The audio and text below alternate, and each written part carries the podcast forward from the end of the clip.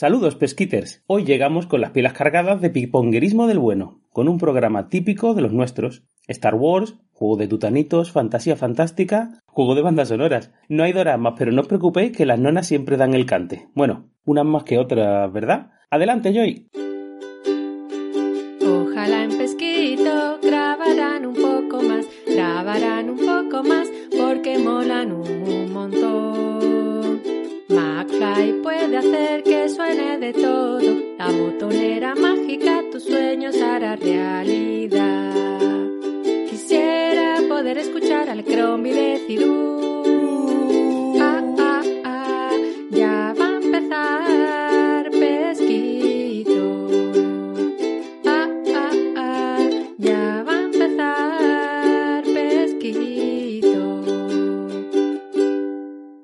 Genial, sí. Yo me imagino Ostras. a Seidon ya en, en- en modo Doraemon, ¿eh? Totalmente. Totalmente, Doraemon McFly. No, pero me encanta la ca- eh, creo que es una de mis canciones favoritas, tío. Qué Sí. guay, felicidades. Porque sales tú. No, no, en general está guay lo de la botonera, está... Qué, qué maravilla, me ha encantado Doraemon. Ay, no, que yo esto iba a hacerlo rápido. Pues nada, hoy presentamos a los pesquitos de siempre. Por un lado, por un lado tenemos a Mildred. Por un lado. Por un lado, ¿qué tal? Por un lado, Aquí estamos en un lado. Tú hoy vienes a, a lo que más te gusta, ¿verdad? A interrumpir. Eso, perfecto. Después de Mildred... Y toser, perdón. Interrumpir y toser Pero, pero iguales. entonces tu hermana, la postproductora, lo, las quita, ¿no? Ya, pero bueno, yo le voy a hacer la vida imposible en ese Sobre sentido. todo la top Fenomenal. productiva. Esa, esa especialmente, claro, es que todo cuadra, todo nos cuadra. Por otro lado, vamos a... mm, No, aquí no conectamos con nadie. Por otro lado tenemos a Malcolm, que nunca decepciona, o casi nunca, y en este caso está de feria, ¿verdad, Malcolm? Bueno, yo, yo, yo personalmente no, pero toda Sevilla sí está de feria. Yo es que soy, soy especial, ya me conocéis. Ya. No, no estás ahí vestido de gitana, eh, no, dice Ostras. flamenco, de flamenco, perdón, vestido de flamenco, con la, no, o con el, o vestido de cordobés. Nada, nada, para nada. Estoy en pijama. Por lo menos tiene el escudo del Betty por haber ganado la Copa del Rey y esas cosas, o la bufanda. Bueno, es que en casa estamos divididos en ese, en ese No tema, así que bueno, No me digas. No celebramos mucho por si acaso, para no ofender a los demás. Ostras, eso no sabía yo, qué fuerte. Qué fuerte. Bueno, venga, venga, pues, pues nada, pues, ah, genial, eh, genial. Tú- bueno, que tú sí, si viene como ya he adelantado, tú sí traes jueguito de los tuyos, ¿no? Traigo juego de banda sonora de los de toda la vida. Perfecto, muy bien, me encanta. Uy, que cómo ha sonado eso. Sí, que luego nos traiciona. No, no, no, en serio, de, de verdad, de verdad. Que va, que Como va, para, no, no, como para creer siempre. que vamos. Vale, vale, venga. Bueno, vale. Ya llegamos, ya llegamos. Y cuando lleguemos, cuando lleguemos, te creeremos. Venga, pasamos al sector lebrijano, Seidon más Fly. ¿Qué tal? ¿Tú qué? ¿Cómo te va la vida? Bastante bien, yo muy contento de, de ser junto a Joy los vigentes campeones de juego de Malcolm. Es verdad, es verdad. Pues bueno, pues, pues ya veremos a ver cuando hagamos el próximo especial a ver quién gana. Así que bueno, tú de todas maneras a tope con Star Wars, ¿no? Que es lo que te va a ti, ¿no? Sí, ya esta vez traigo sección de Star Wars de verdad, no es troleo. Vale, vale. No, pues fenomenal. Eh, vamos con Joy. ¿Qué tal, Joy? Hola, ¿qué tal? Tú parecido a tu hermana, ¿no? En plan, vienes aquí a disfrutar, ¿no? Pero sin, sin molesta tanto. Sí. bueno, ya le preguntaremos a Seidon. Puede que por detrás le esté dando pellizco en silencio o algo, ¿no? Ya va, soy yo. No, no. Pechito pan. Ella me apoya constantemente, Vale, es muy vale. aunque me trabe. Eh, Joyfly ya se sabe, es muy... no sé qué decir. Perfecto. Y por otro lado estoy yo, que soy el servidor que como siempre me trajo y no sé por qué presento. Ahí está. Literal, eso- ese sonido literalmente ha sido mi cerebro.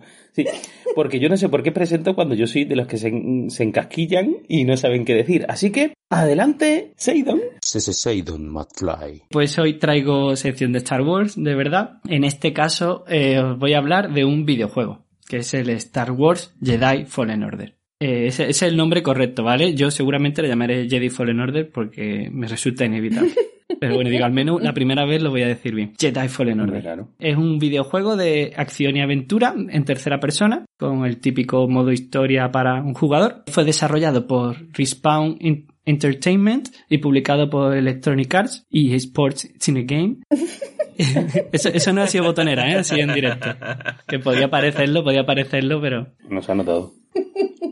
el director del videojuego fue Stig Asmussen, conocido por dirigir el God of War 3. Fue anunciado el- este videojuego durante el E3 de 2018 y se presentó más detalladamente en el Star Wars Celebration de 2019. Que fue en abril. El juego fue lanzado el 15 de noviembre de 2019 para Windows, PlayStation 4 y Xbox One y un año después llegó a Stadia, que es la, la plataforma en la que lo hemos jugado nosotros y que, como en otras ocasiones, pues eh, yo recomiendo muy mucho. De hecho, podemos decirle a nuestros pesquiters que, que pueden, pueden, pueden remitirse al pin número... No lo traes preparado, X. ¿verdad? Y te, te No. estoy dejando mal, ¿no? Sí, me estás Perfecto. dejando mal, no pasa nada. Fue en Pesquito 27, pin 27 que diga. Qué efectividad tiene Muchas yo, ¿eh? Qué efectividad. Gracias, Joy. Qué De máquina. nada, de nada. Pues ya sabéis, pesquitos, parad este programa, os escucháis PIN 27 era, Sí. y ya seguís por donde iba. Este juego, como es bastante reciente, pues es canon, ¿vale? Ya sabéis todo el rollo este de Star Wars que tenemos los frikis, que si esto es canon, que si no, pues eso. La historia que cuenta puede ser referenciada actualmente en otros productos y tal, y de hecho ya, ya ha pasado y seguramente volverá a pasar en breve con, con este juego. La trama se sitúa entre el episodio 3, la, la venganza de los Sith, y el episodio 4, Una nueva esperanza. Concretamente, cinco años después de- del episodio 3. Aprovecho para recordar que la serie de Obi-Wan que se va a estrenar en breve está ambientada 10 años después del 3, por lo que sería eso, cinco años después del Jedi Fallen Order, ¿ves? Ya lo he dicho mal. Bueno, ya sabéis cómo termina el episodio 3. Con la Orden 66, los Jedi son ejecutados y perseguidos y tal por el re- recién estrenado Imperio. Lo siento por aquí le haya reventado la película. Y nada, este juego tiene como protagonista a Cal Kestis, que no Keltis, que es un juego de mesa, que siempre lo llamamos más nosotros. Cal Kestis, interpretado por Cameron Monaghan, un joven Padawan que sobrevivió a la Orden 66 y abandonó su vida como Jedi para hacerse chatarrero en el planeta Braca. Si habéis seguido Rebels, la serie Rebels, veréis que hay mucho parecido entre la historia de origen de Cal Kestis y la de Kanan Jarrus. De hecho, lo- los cómics de Kanan, el último Padawan, te contaban la historia de él, de Kanan de Padawan, durante la Orden 66 y es muy, muy parecida. De hecho, esta historia se, se pudo ver en animación más tarde en The Bad Batch, con cierta controversia, por cierto, porque no era exactamente igual a, a los cómics. Y bueno, volviendo a Cal Kestis, eh, la trama del juego se, se desarrolla a partir del momento en el que, bueno, él ya está eh, trabajando en la chatarrería esta, ya está, no tiene nada que ver con la vida de Jedi, y tiene un accidente que se ve obligado a usar la fuerza para salvar la vida de un compañero y claro, ahí pues se tiene que revelar como Jedi y se empieza a liar parda, ¿vale? La mala del juego empieza a perseguirlo. ¿Y quién es la mala? Os preguntaréis. Pues es una ¿Quién es inquisidora. la mala Seidon McFly? Pues es una inquisa... Una inqui... Mal. Jolín. una inquisadora. Una inquisadora malvadísima. ¿Y los inquisidores dónde, en qué tráiler salen? ¿De qué serie? También, también. Ahí está, te, te me estaba adelantando un poquito, pero sí, efectivamente. ¿Cómo me odias? Claro, la pregunta es, ¿qué son los inquisidores o las inquisi- casa- inquisadoras? Madre mía. Quería hacer la gracia y no me sale bien. Y te ha salido chungui. Venga, Alecromi, pregúntame, ¿quiénes son los inquisidores? ¿Quiénes son los inquistadores? Los inquisidores, Enquistadores. los que hayan visto Rebel ya sabrán que los Verá, verá. son seres sensibles a la fuerza que han sucumbido al, al lado oscuro, ¿vale? Y dirá, Seidon Mafly, pregúntame, Alecromi, ¿esos no son los Sith? ¿Ese Seidon McFly? ¿Esos no son los, los Sith, los, los, los Jedi malos, los malotes? Pues no, no son Sith, porque los Sith eh, tienen la famosa norma de dos de las precuelas, que era que solo puede haber un maestro y un aprendiz. Y claro, en esa época, ¿quiénes estaban ya vivos? ¿Eh? ¿Eh? Pregúntame, ¿quiénes estaban vivos? ¿Y quiénes estaban ya vivos? ¿Ese Seidon McFly? Esto va a durar mucho. Así hasta el final de la, de la sección. Perfecto. Qué larga se me va a hacer, por favor. Palpatine y Vader. Entonces ya había dos sí, ya las plazas estaban cogidas. Así que bueno, pues los guionistas de en este lapso temporal se, in- se inventaron a los, en, la- en el nuevo canon Disney se han inventado a los inquisidores. Pioneros en el límite de aforo, ¿no? Ahí está. Sí. El COVID nos ha enseñado mucho de este tema. Y bueno, entonces Vader tiene un ejército de aproximadamente una docena de estos pseudo Sith. Un ejército... Bueno, ejército, sí, son cuadrilla, ¿vale? Una cuadrilla mejor. Una banda. Tres cuatro matados. matados. Madre mía. Es que decirle un ejército a 12 tiene tela, ¿eh? Tú no veas. Imagínate. Una cuadrilla. Lo mismo, lo mismo te, te matan un Jedi que te aclicatan un cuarto de baño. Es que, es que, claro, tampoco quedaban tantos Jedi vivos. Algo tenían que hacer cuando no estaban matando Jedi, ¿sabes? Está claro. Qué decepción de imagen. Ahí veías tú el ejército y ahora de pronto ahí a Pero tú sabes lo, práctico que puede ser la fuerza, utilizarla para un cuarto baño, para hacer una obra, eso tiene que ser Claro. Yo quiero, yo quiero. La carretilla de mano tiene que utilizarla, bueno. Ostras, Pues sí, pues sí. Entonces hemos dicho que eran tres personas, ¿no? Al final, sí. Bueno, en realidad se supone y se sospecha que son unos 12, pero el número exacto no se sabe porque como que te lo van sacando poco a poco en el cano y, y además cada uno tiene como numeritos. Bueno, eso os lo voy a contar ahora. Es que este guion me lo escribí hace dos o tres días y no me lo he leído. Normalmente me lo leo el mismo día. Entonces estoy aquí un poco improvisando. Y ni que te estuviéramos troleando, vamos. Ah, no, pero eso... Yo- mi pregunta ha sido seria, ¿eh? Sí, sí. Sí, sí, no, son, son más de tres, ¿vale? Son más de tres. De hecho, en este son, son cuatro, no, broma. Más de 3 y menos de 12. Ahí está. Exacto. Por ahí, por ahí anda la cosa. Que lo mismo puede echar un partidillo y todo, entonces. Sí, Entre, entre Calicatan Baños y tal se dedica a buscar a, a Jedi, ¿vale? Entonces, claro, lo, lo- esto no es en serio, ¿eh? Y echar partidillo también. lo que no se sabe es si van a jugar fútbol sala, fútbol 7 o fútbol 11, pero claro, bueno, eso no. Al fútbol juegan seguro. Un equipo de rodianos encontrado y nos toca jugar contra los rodianos. Vale, el resto de mi sección lo voy a hacer con esta música de fondo, ¿vale? Voy a seguir así. Venga. Bueno, pues como iba diciendo, Ya no te interrumpimos más. Venga, sí, sí. Nos vamos a portar bien, Seidon, de verdad, te No, lo no, prometo. sí, sí, me estáis dando la vida. Como ha prometido que es un juego de banda sonora, igual. Igual. Si yo ojalá pudiera trolearme a mí mismo, también me uniría a vosotros.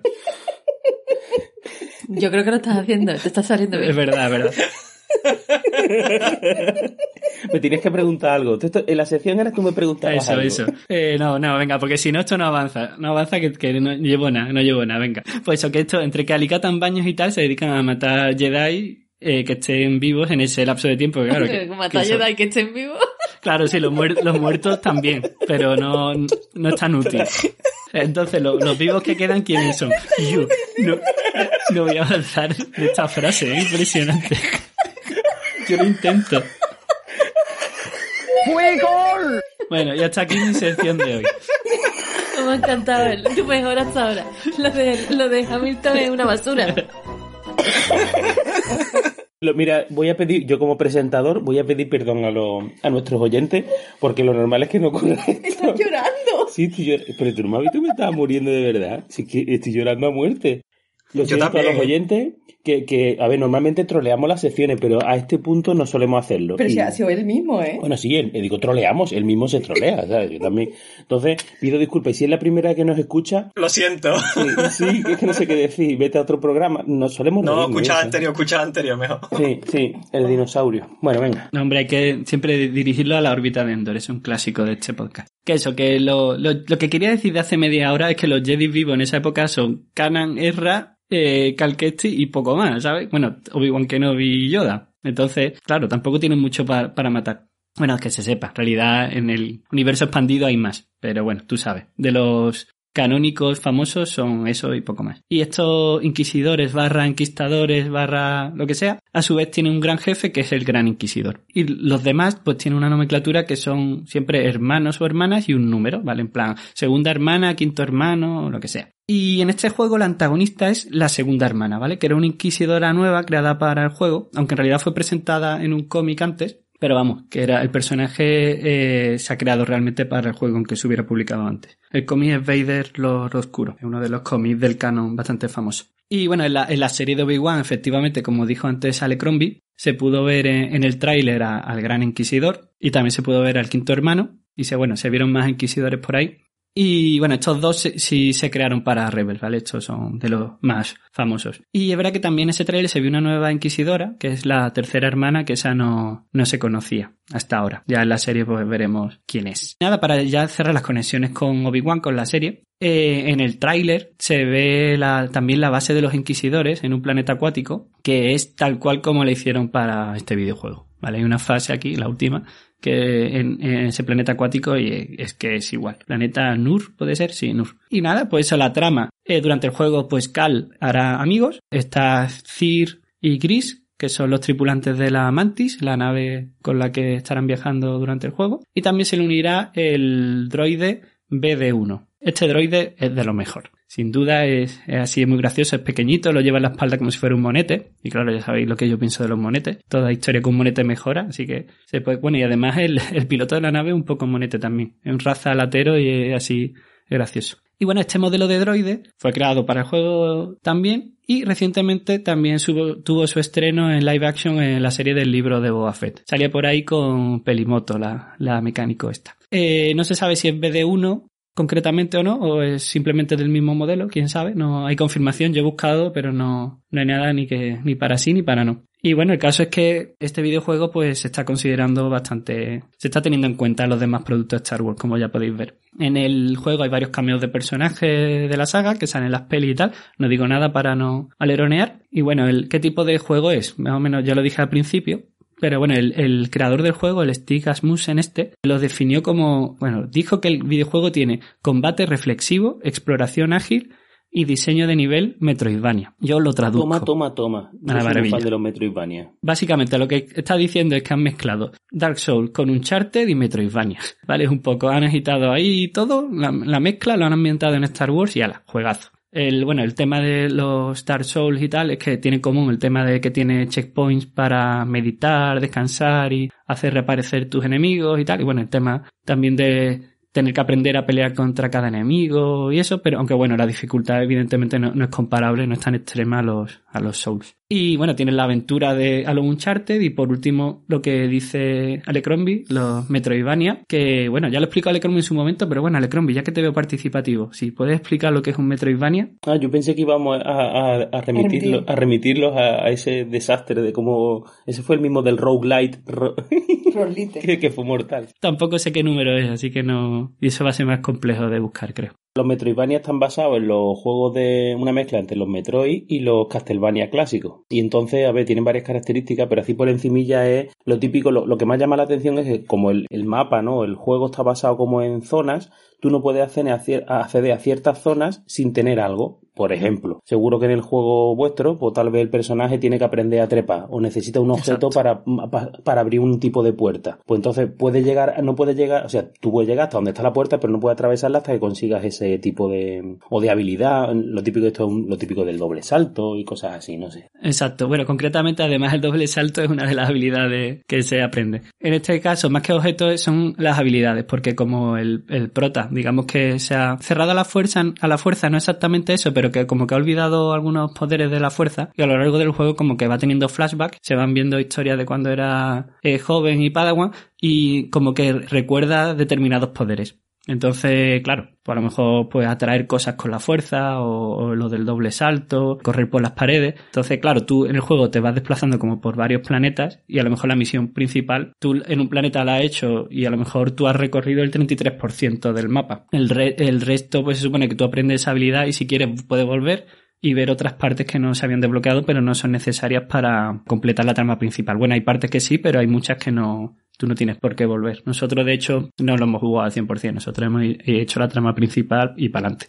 Para ver, digamos, un poco la, la peli. Y bueno, los planetas estos, que al final son como zonas muy definidas. Aquí va por planetas, que tú te puedes mover con la nave. Y los planetas son eh, Braca, Bogano, Cefo, Kashyyyk, Datomir, Ilum y Nur. Muchos eh, planetas de aquí os sonarán a los frikis de Star Wars. Los, bueno, los clásicos como Kashyyyk, que es el de los Wookiees, o o Datomir, que también era del antiguo universo expandido, con las brujas de Datomir y tal. Aquí, bueno, aquí pues tiene el aspecto de, de el canon Disney, que es el de Clone Wars, que están la- las hermanas de la noche y tal, que bueno, al fin y al cabo son como las brujas de Datomir, pero sin rancors. Y nada, y está guay porque también te puedes customizar muchas cosas en el juego, en plan, pues, eh, puedes cambiar los colores a- al droide, a la nave, al propio Cal Kestis, la ropa. Puedes ha- hacer tu, el sable a tu bola, vas consiguiendo piezas, tienes muchas cosas. Y lo guay es que en las animáticas, que realmente no son vídeos, sino que es el motor gráfico del juego, pues tú lo vas viendo con todas esas cosas customizadas y eso está, está muy curioso. La única pega que yo le veo al juego es el mapa. El mapa, no sé por qué, eh, te lo quieren mostrar varios planos. Tú sabes que el mapa, por lo mejor hay varios niveles,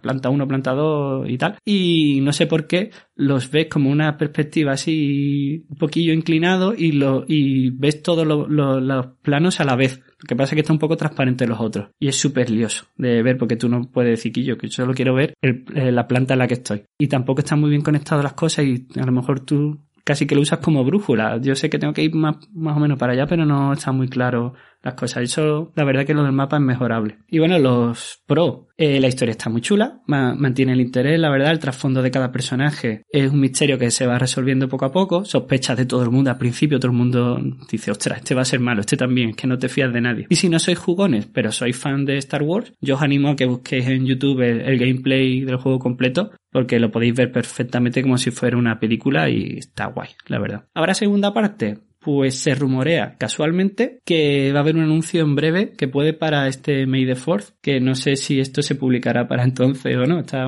ahí justito. Puede que se publique esto y ya, ya se haya anunciado la segunda parte y esto quede ya viejo. Y nada, yo sin más, antes de dar tutanitos, yo he jugado conmigo, no sé si quieres comentar algo. No, lo que has dicho. Para mí BD1 es mejor y el mapa es una pesadilla. Es un infierno. Sí. Supongo que no habéis jugado ninguno, ¿no? No sé si Malcolm. No, yo no lo he jugado. Yo he jugado durante tres segundos en casa de los Joyfly.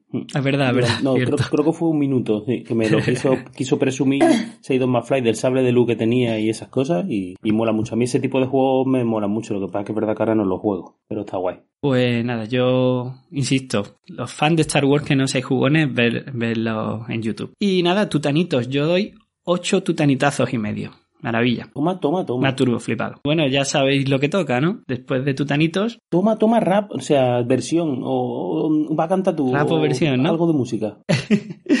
hoy voy a hacer una excepción. Me voy a saltar mis propias reglas, pero porque la fuerza así lo ha querido. La, la canción de hoy no la he buscado yo, sino que la canción ha venido a mí sola. Como ET.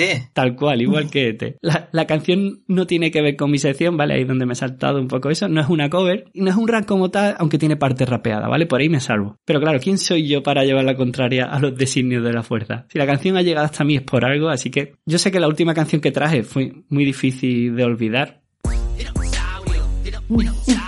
Pero si hay una canción en el mundo que puede desbancarla, es esta. La canción de hoy, esta no la vais a ver venir, pesquitos, es de Edurne. ¿Qué? Dirás. Ostras, no puede ser, te Sí, odio mucho. Efectivamente, Edurne, no estoy loco, pesquito, todo tiene una explicación. Es Edurne, pero cuando ella tenía 10 años, ¿Cómo? Cantando junto a otras dos niñas y tres niños en un grupo infantil llamado Trastos. Eh, se acabó el tiempo de los dinosaurios, dino dinosaurios, bienvenidos a los 90, porque llega el tiempo de que no pare.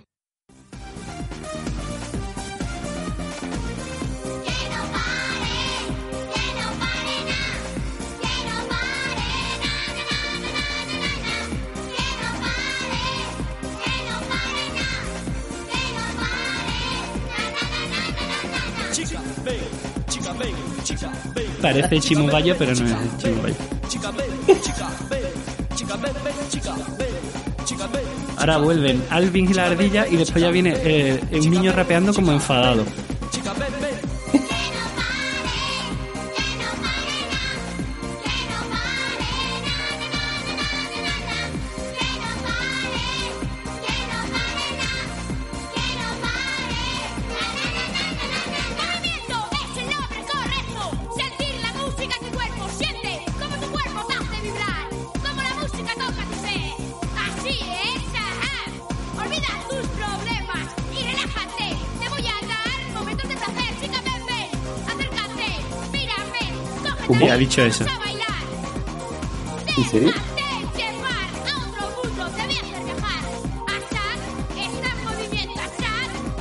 Está en el momento. Vale, ya está, ya, ya para, ya para. ¿Me me explicas la relación que no lo pillo? No, no hay relación, lo dije, que me he saltado las reglas. ¿La ha dicho? Ah, claro. vale. Ha sido, le ha llegado a él, ha sido Me ha llegado a de la mí, vida. de- Si, si Seidon hubiera hablado hoy de gominolas, Lo hubiera puesto también. Pensé que te había saltado las reglas de, del buen gusto en general, ¿sabes? No sabía que era... No, pero, pero, pero cuando, cuando lo he tenido yo esa. Pasca. Hasta ahora la habías tenido, Seidon, hasta ahora. De todas maneras, la, la canción pierde muchísimo sin el vídeo. Claro. Porque tiene coreografía Ah. espectacular. Bueno, pero lo importante Nada, es pues que hay os- que ponerlo en las redes. lo importante es que os quedéis con el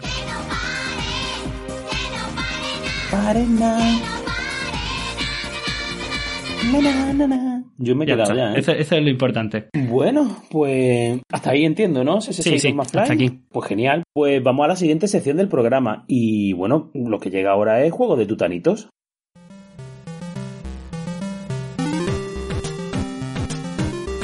juego de tutanitos. Tutanitos, tutanitos, tutanitos.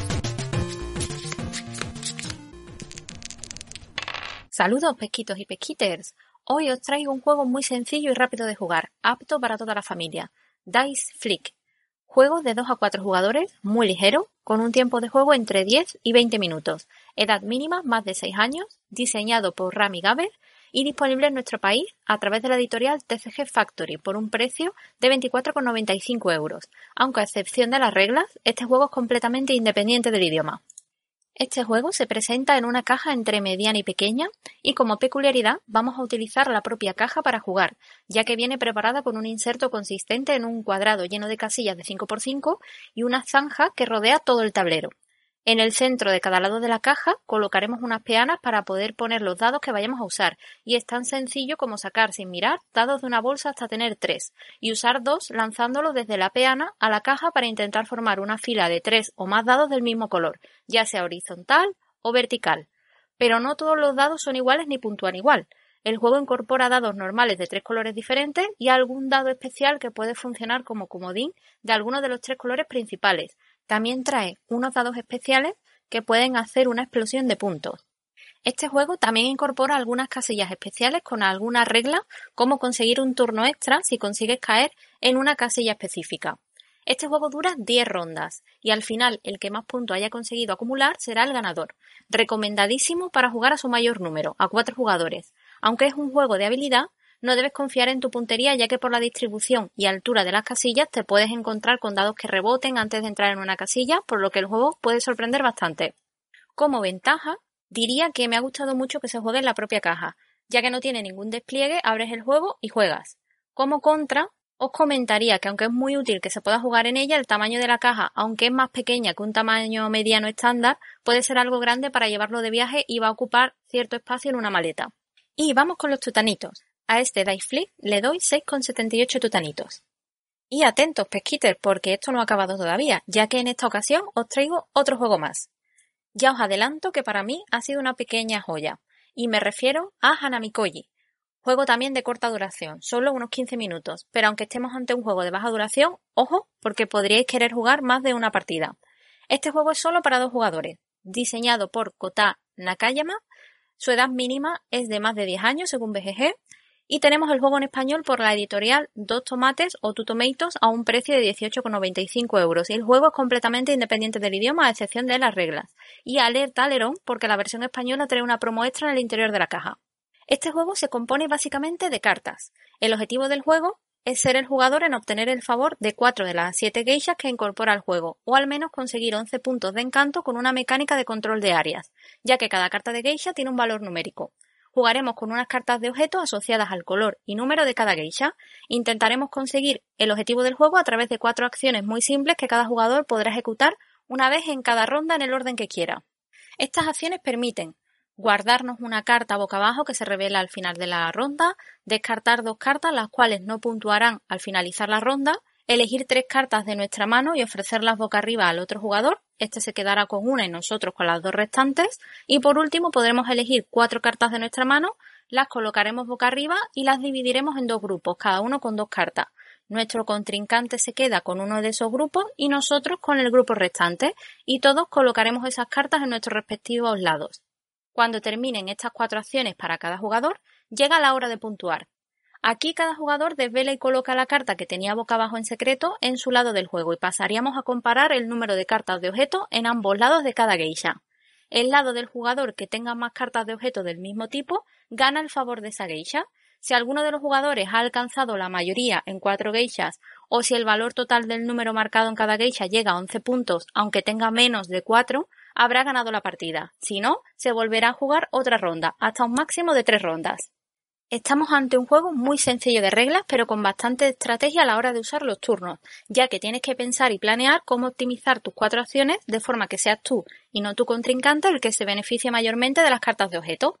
Y por cierto, la promo que indiqué que trae la versión española consiste en cuatro cartas de geisha con arte adicional que puedes usar a tu gusto reemplazando cuatro cartas de geisha base. El arte adicional está basado en fiestas típicas como Navidad o Halloween. Y vamos con sus ventajas. Por mi parte el arte es de 10, muy colorido, tipo acuarela, que le pega mucho el estilo de juego, fácilmente transportable como juego de viaje y es un plus que traiga en el interior algunas promos aunque sean solo estéticas. Y por contra, indicaros que la caja trae bastante aire y creo que podría haber sido más pequeña perfectamente ya que sobra algo de espacio. Y con esto paso a darle los tutanitos a este Hanamikoji, que por mi parte se va a llevar 8 tutanitos. Y ahora sí, me despido hasta el siguiente juego de tutanitos. Un saludo, pesquiters.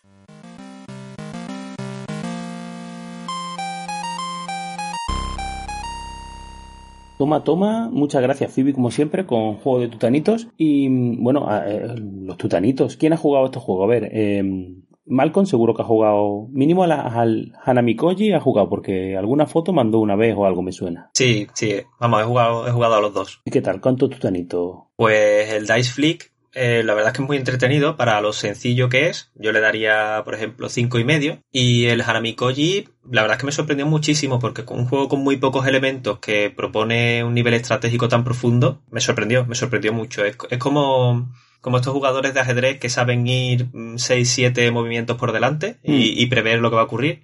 Pues el Hanamikoji propone algo parecido en, en solo cuatro turnos y, y está muy bien. Le daría siete tutanitos. Es muy bonito. Genial. Estéticamente lo, hemos- lo estamos viendo y es súper bonito, ¿eh? También. Sí. Yo es que yo tengo que decir que yo al Hanami, digo. al Hanamikoji he jugado yo en, en- lo que pasa que en este caso en una plataforma online, ¿no? fue hace tiempo, jugué tres o cuatro partidas y la verdad es que no, no, no recuerdo mucho, o sea, sé que me entretuvo, que por eso jugué más de una, pero no me atrevería a darle tutanito, sé que me gustó, pero es que la verdad que fue hace tiempo y no, no recuerdo bien. Y el, y el Dice, eh, Flick Dice, ¿cómo es? Sí, algo así, ¿no? Dice Flick. Eso. Me recuerda al Strike, que no- bueno, algunos pesquites lo, lo habrán jugado, que es un juego que directamente es al estilo, porque abre y te pone a tirar dados dentro de la misma caja del juego, que en ese aspecto sí, sí puedes recordar, pero es verdad que este tiene, tiene pinta de estar muy entretenido. Pues mirando la escaleta pasamos a, bueno, a la sección de, del servidor de aquí de, de Alecrombie. ¡Sí, Alecrombie! Que sí, Alecrombie. Vuelve la fantasía fantástica, pesquito y medio, si es que alguna vez se ha ido. Y yo en este caso voy a traer, traigo como recomendación el libro Promesa de Sangre. Del autor, el autor es Brian Mac- McLellan, si se pronuncia así. La editorial. Más lila, menos rosa. ¿no? Sí, seguramente no, pero está gracioso más lila, tío, mola mucho. Eh, la editorial que la ha traído aquí a España es Trini Vergara, que es decir, a través del sello Gammon Fantasy, eh, famosa amiga Ha de Trini. McFly, de Trini. Eh, no sé si recordáis eh, Reyes de la Tierra Salvaje, lo recomendé en PIN 28. Es una, Estoy bueno, pendiente. ahí hablé un poquito de, de lo que es esta editorial, que está pegando fuerte con el tema de la fantasía y la verdad que, que guay. Eh, la edición que ya sabéis, yo tengo que hacer la fichita, ¿vale? Pesquiters, Eh, lo tenemos en, en tapadura, son 560 páginas. Salió en 2021 en, aquí en España, aunque el original es de 2013. Forma parte de una trilogía que se llama Los Magos de la Pólvora. Este primero, que es el que voy a recomendar, Promesa de Sangre, como he dicho, salió en 2021. La campaña Escarlata ha salido en abril de este año. Y la República de Otoño está pendiente, pero el ritmo que lleva Gamo- eh, Ganon, pues Ganon el malo de Zelda, Gamon, eh, pues tiene pinta que para el año que viene, así, porque esta gente promete que toda la trilogía o todas las sagas que empiecen las van a terminar. Y yo confío en ello, soy muy fan de esta gente. Eh, está por unos 20 euros. Y en digital, por ejemplo, en Amazon Kindle está por 6 6,64. Muy buen precio. Con respecto, bueno, ya sabéis, tengo que hablar un poquito de un autor nuevo que lleva, llega a pesquito y medio, pues aquí tenemos a Bri- Brian McClellan, que es un autor de fantasía que nació en Cleveland en el 86. Y claro, ya cuando ya empieza a atraer gente que es más joven que uno mismo, ya uno se empieza a sentir, ¿no? Ese momento en el que estáis viendo la tele y veis gente que concursa en Gran Hermano o, o jugadores de fútbol y tú te vas ¿En viendo. serio? ¿Que, con- que tú ves que concursan en Gran Hermano? ¿Ese es el O- ejemplo mejor que has Yo podido que sé, o poner? en la tele, a mí esas cosas me pasaban y yo iba viendo, oye, que yo vais siendo ya más viejo que esta gente, pero es que ahora incluso los autores de libros son más jóvenes que yo. Así que sí, me, me lo tengo que hacer mirar, eso está cerca de los 40 es lo que tiene. Bueno, pues este hombre empezó a escribir con 15 años cuando se inició en los juegos de rol de la Rueda del Tiempo. O sea, parece ser que en Estados Unidos hay un juego de rol de la Rueda del Tiempo. O sea, eso tiene que estar chulo seguro. Al final de su adolescencia, eh, cuando sus padres le animaron, pues empezó a escribir, empezó con relatos cortos y al final eh, novelas. Luego se licenció en filología inglesa con especialización en escritura creativa en la Universidad de Brigham o pone Brigham Young, donde a que no sabía quién conoció allí Mildred, a Brandon Sanderson, al que se incorporó a sus clases de escritura. De hecho, este señor Brian es considerado uno de los discípulos más, discípulos más aventajados de Sanderson. Discípulo. Sí, y de hecho se nota luego cuando hablo un poquito del libro, se nota el toque Sanderson de, de este hombre y yo creo que por eso mola también mucho. Acabas de decir que se conocieron en la universidad a la misma edad. ¿Tú Mm, porque ¿Cómo puede sería ser discípulo? porque es profesor. O sea, que Brandon Sanderson, ¿qué edad tiene? Pues te lo miro ahora No mismo. Nos podemos remitir, espérate, nos podemos remitir al PIN 20, que es donde hablé de Nacido de la, ru- de la, de la runa, de la bruma, No puede ser. o en PIN 1 en el que hablé de, de ¿cómo se llama? El Antri, es del 75, Brandon Sanderson. O sea, que le daba clases con qué edad. Pues no lo sé, va a las rectas. Te está desmontando la sección, ¿eh? Sí, sí, si es del 80, y- si es del 86, vamos a poner que fue a la universidad con 20 años, para redondear, pues son el 2006. Y en 2006 el otro tiene ese Tre- más- 31, ¿no? ¿Eh? ¿31? Que, que tenía Tendría- 31 Sanderson, ¿no? Sí, ¿no? Pues ya está. Creo que- creo que sí. po- pues. Podía haber Hemos hecho la restado, cuenta de cabeza. podía haber restado 86 menos 75, que es lo que Sí. habrá hecho. Pues para eso, Claro, es lo que por eso él es ingeniero y yo no. A lo que iba. Que sí, que, que yo qué sé, pues, pues sí, le dio clases, ¿vale? En 2013, 2014 y 2015, Brian eh, publicó su. Digo Brian porque yo siempre digo el apellido, pero me cuesta tanto decirlo del lila este que mejor digo Brian, ¿vale? Publicó sus primeros libros. Pero lo vuelvo a decir. ya. Sí, con la saga de los magos de la pólvora. Años después, inició su siguiente trilogía, Gods of Blood and Power, que están ambientados también en el mismo mundo, pero ni idea si llegará a España o no, ¿vale? Y como dato curioso, en Estados Unidos se publicó un juego de rol de los magos de la pólvora, con el sistema, por cierto, Savage World, que por cierto eso España no ha llegado y no creo que llegue. Tiene más libros y muchos relatos cortos, todos en inglés, que yo sepa, vamos. Otro dato curioso, ¿vale? Es que este hombre va, ya veréis, ya veréis, es podcaster y tiene un podcast donde charla con autores y gente del mundillo, especialmente de fantasía y de ciencia ficción, gente muy top del panorama. Por ejemplo, Naomi Novik, Brent. Wicks, R.A. Salvatore, Abercrombie o Sanderson, claro, si es su coleguita y su profesor. La verdad que me encantaría tener nivel de inglés suficiente para... porque yo este podcast me lo escucharía así, seguro, vamos, porque tienen que estar muy interesantes, porque encima en plan súper distendido, hablando de... se pone a hablar de, sobre videojuegos con Abercrombie y cosas así. Y es que ese es el otro tema. En su web dice lo siguiente, vive en la ladera de una montaña de, una montaña de Utah con su esposa Michelle. Allí escribe novelas mientras procura mantener a raya la adicción, su adicción a los videojuegos. Entonces, claro, yo, después de todo esto, porque yo de este hombre no sab- Quiero ser él. Claro, entonces digo, mira, mira, fantasía, rol, videojuego y podcaster. Este señor es mi ídolo. O sea, a partir de Abercrombie te voy a echar a un lado. Es que Abercrombie tiene los mismos en realidad. También es, es rol, videojuego y po- bueno, podcaster no es. Pero no vive la ladera de una montaña. Eso sí es verdad. Alecrom Lilan, ¿no? A partir de ahora. Totalmente, totalmente. Qué maravilla, qué guay, qué guay. En fin, último, última cosita de la biografía de este hombre y es que en 2014, precisamente con la primera eh, novela, eh, recibió el premio Morning Star al mejor debutante de- en el género, ¿vale? Qué guay el nombre que le ponen al premio, tío, ahí de un arma, qué, ma- qué maravilla. Como ha dicho que se llama, que no me he enterado. Morning Star, Ah, Morningstar, vale. Canción de la mañana, o sea, canción que estoy fatal, ¿eh? Estrella de la mañana, lo que viene siendo... Star Para los que canción, no claro. sepan de estas cosas, lo que viene, la típica maza con, con una bola de pinchitos que se utilizaba en la Edad Media para hacer mucha pupa, pues una Morning Star. Y por eso no puedes escuchar el podcast en inglés, claro. Claro, claro. Pero ahí lo he demostrado, ahí lo he demostrado. De- demostración clara. Oye, aprovecho la, la interrupción. Eh, si el podcast ese lo suben a YouTube, que no lo sé, que algunas veces lo hacen, Sí, tiene YouTube, Spotify. pues tiene los subtítulos autogenerados, que eso Automático. No, lo ve no en inglés escrito y no me bien. eso tiene que ser un Y poco. podrías escucharlo en inglés perfectamente. No, Entonces no te interesa tanto. concentración. Claro. Yo para escuchar en inglés necesito mucha concentración. Los podcasts es mientras estás haciendo otras cosas, que es lo que mola. Es verdad, Pesquiter, tú oyente, a que tú ahora mismo estás fregando los platos o conduciendo yendo al trabajo, por supuesto. Cuéntanos, Sí, concretamente fregando los platos. ¿Ves? Yo los dos a ver. Voy con la sinopsis, que ya sabéis que estas cosas me encantan. Así que, mm, Seidon McFly, si no te importa, ponme una cancioncita para, para animar el cotarro. Y que no sea la que has puesto antes, por favor, que te veo. Esta mismo.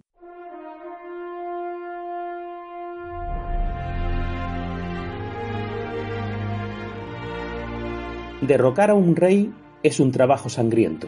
El mariscal de campo Tamas ha liderado el golpe de Estado en Adro. La aristocracia decadente y corrupta ha terminado en la guillotina, y el pueblo hambriento ahora tiene comida. Pero además ha provocado la guerra en las nueve naciones, ataques internos de los realistas y lucha encarnizada por el dinero y el poder entre quienes suponía eran sus aliados, la iglesia, los trabajadores y los mercenarios, Tamas apenas soporta la presión y necesita a Adamat, un inspector de policía retirado cuya lealtad está en juego, y a los magos de la pólvora que le quedan, entre ellos Taniel, su indómito y brillante hijo. Hay quienes presagian muerte y destrucción.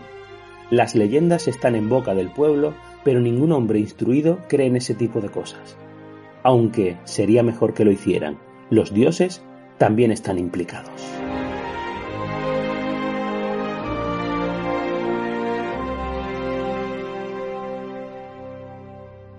¿De qué va Promesa de Sangre? Aunque, bueno, ya, lo acabo de leer, ¿no? Pero bueno, esto, la ambientación eh, es fantasía épica, pero que se sale de lo normal. Olvidaros de los dragones, de los orcos, ni de los elfos, que ahora que lo, ahora que lo pienso, casi todas mis recomendaciones se salen de- del canon de Tolkien. Un mundo inventado, pero en este caso muy realista. Eh, lo cual hace que, apenas tenga que describir nada de lo que es el, mundo, porque realmente es como si fuera como el nuestro, pero eso sí, con mucha magia. Coge la idea de la Revolución Francesa y lo lleva a un mundo inventado. De hecho, eh, en inglés tiene un subgénero específico para esto que se llaman Flintlock Fantasy, que mm, por supuesto lo habré pronunciado mal, ¿vale, Malcolm? Y básicamente eh, es fantasía, pero con el uso de armas de fuego. La magia es muy original y tiene variedades muy diferenciadas de- dependiendo de dónde procedan y del efecto que tiene. Y aquí es donde se nota muchísimo el, el toque aprendiz de Sanderson, pues recuerda mucho a la saga de los nacidos de la bruma, ¿vale? Por esa diferenciación tan brutal. Tenemos marcados, privilegiados, dotados, guardianes, quiebramagos, ¿vale? Le pone esa- esos nombres particulares. ¿Hay enquistadores? No, pero oye, puede que en el Inqui- segundo... en el inqui- tercero- Inquisadora, ¿no? O algo. Alguien, aseguro que alguien alicata un cuarto de baño, ¿eh? En Nacido de la Bruma había inquisidores. Eso sí es verdad. Pues esta lista pues tiene desde gente que tiene, por ejemplo, una habilidad que puede ser particular, que puede destacar más o menos. Por ejemplo, uno de ellos, uno de los personajes no necesita dormir y, y ya está, no tiene ningún otro poder. El poder es que no duerme. Entonces, de hecho, es el, el guarda personal de Tamas, del protagonista. Pues, pues, genial, tienes un tío que siempre va a estar despierto. Y luego tenemos, por ejemplo... Luego ya si te defiende o no, eso ya no Eso ya es otro tema. Luego ya que sepa manejar un cuchillo, ¿no? Pero por lo menos, oye, te avisa, te despierta. El despertador. ¿No se va a perder cómo te mata? ¿Lo va a ver? Eso está, está claro, eso está claro.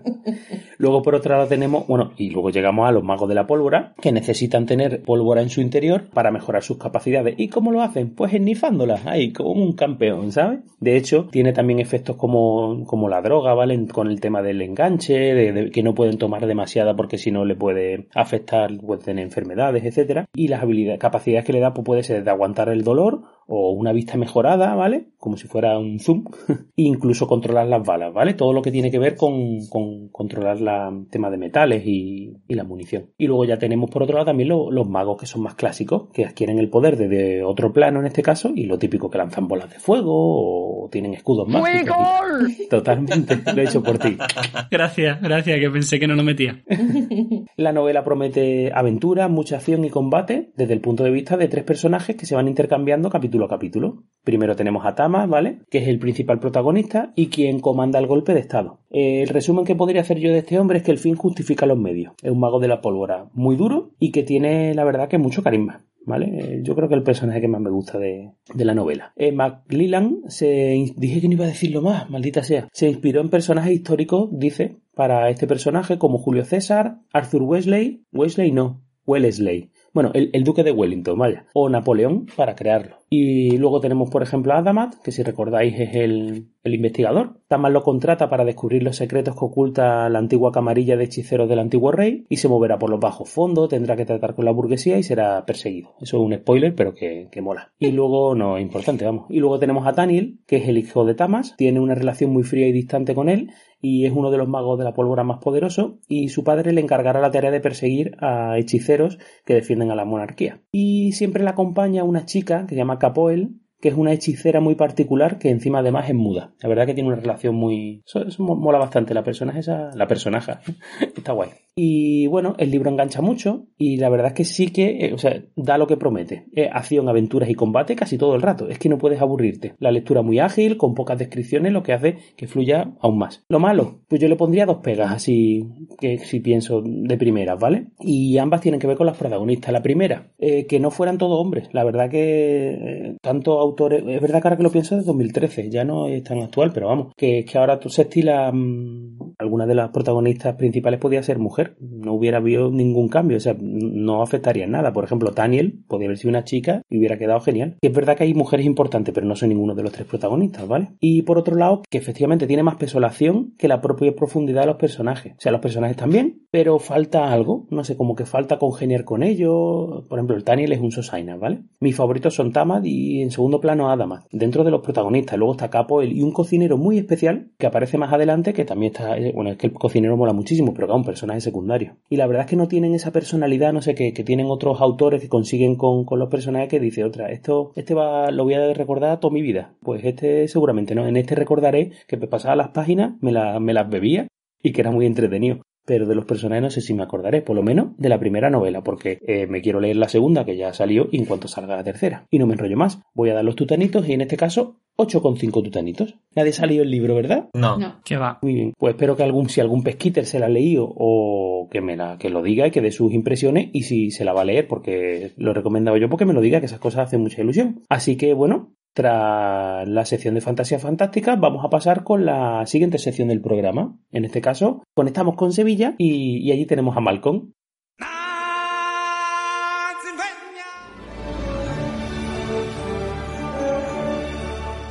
El concurso de Malcolm.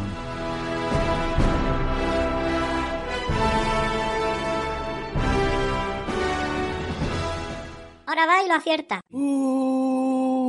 Bueno, pues yo os había dicho que traía un concurso normal y debo confesar que es así, ¿vale? Es un concurso completamente normal, de, pro- de programa normal. Pero bueno, tiene algo especial y es que al día que estamos grabando esto queda menos de una semana para el estreno de Doctor Strange en el multiverso de la locura. Chan, chan. Así que me parece un buen momento para hacer un repaso general a las bandas sonoras del universo cinematográfico de Marvel, o en sus siglas a partir de ahora, UCM. El UCM empezó con la película Iron Man, como todos sabemos. Quizás en ese momento todavía no había germinado del todo la idea de un conjunto de películas que se entrelazaban entre sí. Tampoco era tan firme la idea con la segunda película del UCM, que fue El Increíble Hulk. De hecho, Edward Norton no repitió como Bruce Banner, señal de que todavía no había una planificación a largo plazo. Y esto se notaba además en detalles como la elección de los compositores de las bandas sonoras. El Increíble Hulk fue compuesta por Craig Armstrong. Yo antes me he, leído, me he reído de tu inglés, Alecrombie, pero ahora yo me voy a lucir con los nombres, ¿eh? Pero yo no me río de ti porque yo soy buena persona, fíjate. Yo, yo te doy permiso igualmente. Bueno, Craig Armstrong, que no volvería a repetir, al menos hasta la fecha, ninguna película del UCM, y para Iron Man la elección recayó sobre Ramin Djawadi. Djawadi es un viejo conocido nuestro por ser discípulo de Hans Zimmer, y de hecho ya escuchamos en una ocasión la banda sonora de Iron Man, y Djawadi no va a volver a repetir en el UCM hasta 13 años después con Eternals. La planificación de Marvel mejoró para las siguientes películas, en las siguientes entregas ya veríamos una unificación entre películas y respecto a compositores encontraríamos al primer fichaje importante a largo plazo. Iron Man 2 fue compuesta por John Debney, que no volvería, Thor fue compuesta por Patrick Doyle, que tampoco volvería, pero Capitán América, el primer Vengador, tendría en el atril ni más ni menos que Alan Silvestri, que es leyenda del cine. Compuso las bandas sonoras de Regreso al Futuro, las dos primeras entregas de la saga Depredador, Quien engañó a Roger Rabbit, El guardaespaldas, Forrest Gump y Náufrago, por mencionar solo alguna de ellas. En el UCM estuvo a cargo de la primera entrega del Capi, como ya hemos mencionado, y tuvo la importante tarea de componer la banda sonora de Los Vengadores y, por extensión, de componer el tema principal que hoy todos reconocemos como el de Los Vengadores. Además, Silvestri volvió al buque insignia de Marvel en el momento más importante al hacerse cargo de la música de Vengadores Infinity War y Vengadores Endgame. Y aquí llega el juego. Es en formato la primera o la segunda, como solemos jugar, y vamos a escuchar dos fragmentos de banda sonora. Y tendréis que adivinar cuál pertenece a la película por la que preguntamos. En esta primera pista preguntamos por Vengadores Endgame. ¿Seréis capaces de distinguirla entre estas dos?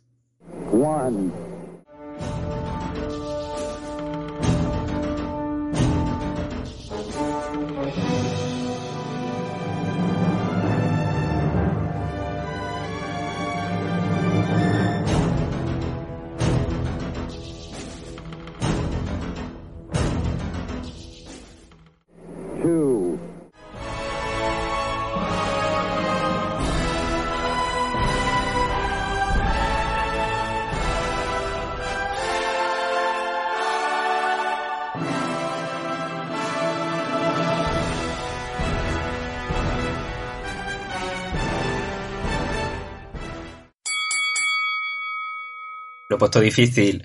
Las dos son de Alan Silvestri, pero solo una es Vengadores Endgame. ¿Cuál será? ¿Cuál será? Como Joy Fly ganaron el último concurso especial, empiezan ellos y por algún motivo será Seidon el que empiece, el que diga si es la primera o la segunda. Y voy a decir la segunda. Muy bien. ¿Y Joy? La segunda también. La segunda, vamos ahora con los Micrombies, concretamente con Mildred. La segunda. ¿Y Alecrombie? A mí está a punto de arrancarme de decir, pesquitos, reuneos. La segunda. Y efectivamente es la segunda. Qué maravilla de canción. Qué temazo. Espectacular. Por favor. Portals. Efectivamente, es el tema Portals de Vengadores Endgame de Alan Silvestri. Empezamos con pleno y se me acaba de ocurrir una novedad. Se me acaba, dice. Sí, sí. No, no, sí, sí, se me ha ocurrido hace un momento.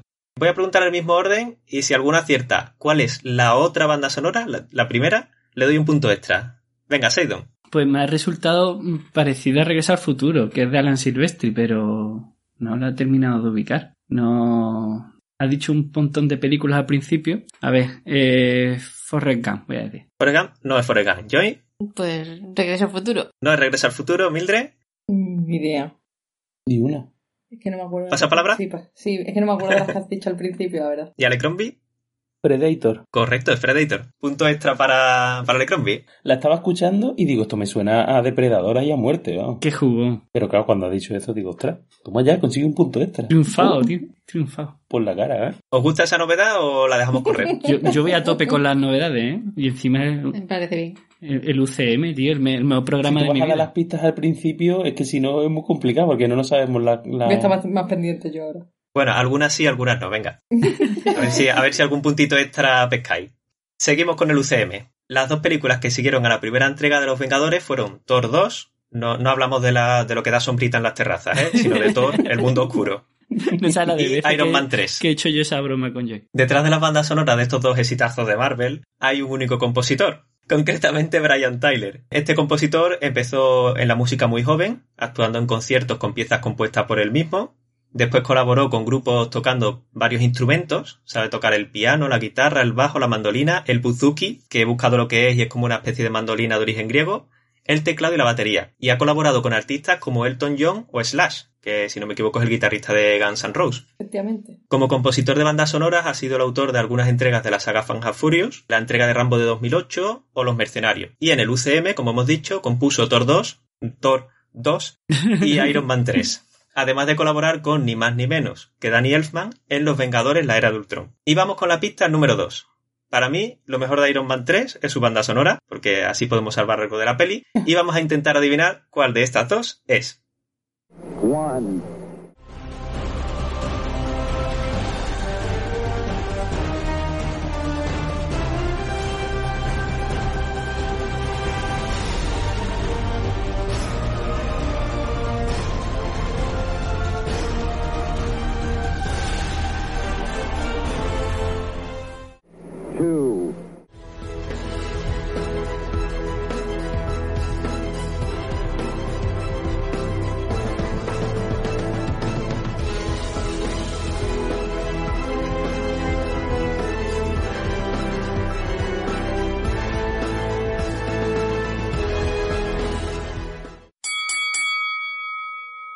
Como podéis escuchar, una de las características de Brian Tyler es la inclusión de los instrumentos que le gustan, como el teclado o la batería, en sus bandas sonoras. Vamos a ver cuál de las dos era Iron Man 3, la primera o la segunda, y empezamos por Joy. Voy a decir la primera. Muy bien, ¿qué opina Sunona?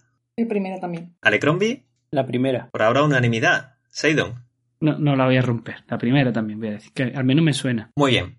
Pues efectivamente es la primera. Eh, La Eh, primera era, era Iron Man 3 y al igual que ocurría con, la, con el tema de Iron Man 1, no sé si habéis llegado a distinguir el sonido Sí. del yunque. sí, Sí, de fondo. sí, Era una gran Era pista. la pista. sí. Sí. ¿Y qué peli será la otra? Joy, Pues el Rambo de 2008. no es Rambo. ¿Mildred? Los mercenarios. No es Los Mercenarios. ¿Alecrombie? ¿Qué, qué otras películas has dicho, gordita fea?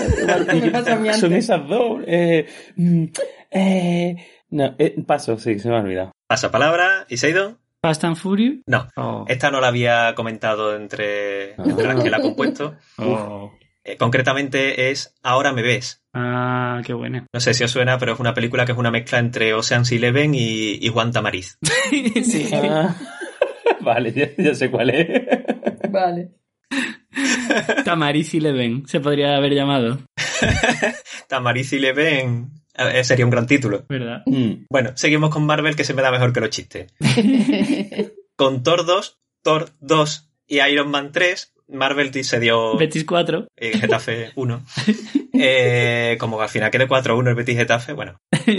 Marvel se dio un buen batacazo y necesitaba recuperar la confianza del público en sus productos. Fue entonces cuando llegó al UCM la segunda película del Capitán América, El Soldado de Invierno, y fue un punto de inflexión que marca el final del bache que atravesaba el UCM. Y para la banda sonora de esta peli, Capitán América, El Soldado de Invierno, eh, eligieron a Henry Jackman. De nuevo tenemos a un compositor multifunción que ha trabajado en la programación y producción de artistas como Mike Oldfield y Elton John. Tiene tres álbumes propios, ha sido alumno de Zimmer y ya en el cine Jackman es un viejo conocido de los aficionados a los superhéroes, ya que tiene en su filmografía películas como Kick-Ass, X-Men Primera Generación, Kick-Ass 2, además del Capitán América 2 y 3, la de Civil War. Otras películas de su historial, dejando de lado los superhéroes, son Romper Ralph, Kingsman, Kong, la Isla Calavera o las nuevas entregas de Jumanji. En televisión, por cierto, ha compuesto la banda sonora de la serie de Marvel Falcon y el Soldado de Invierno,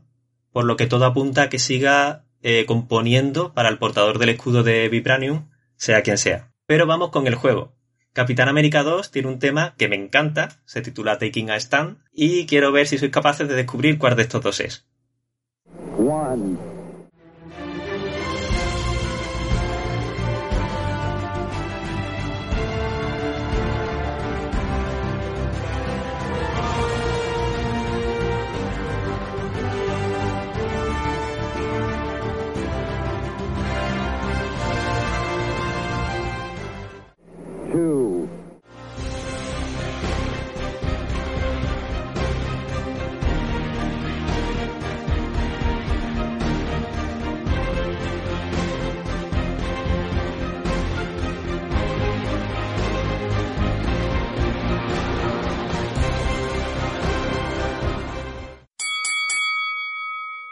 Me gusta mucho que Jackman no tenga una influencia tan predominante de Zimmer, a pesar de ser alumno suyo. Vamos con la respuesta a esta pregunta. ¿Cuál de las dos es Capitán América 2? Mildred, ¿tú qué opinas? ¿La primera o la segunda?